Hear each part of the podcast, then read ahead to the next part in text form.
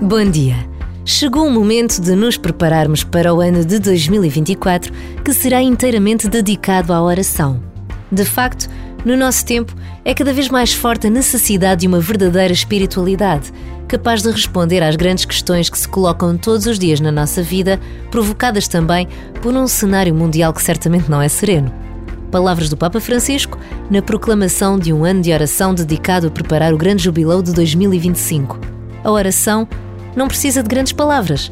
Por vezes, basta uma breve pausa no dia.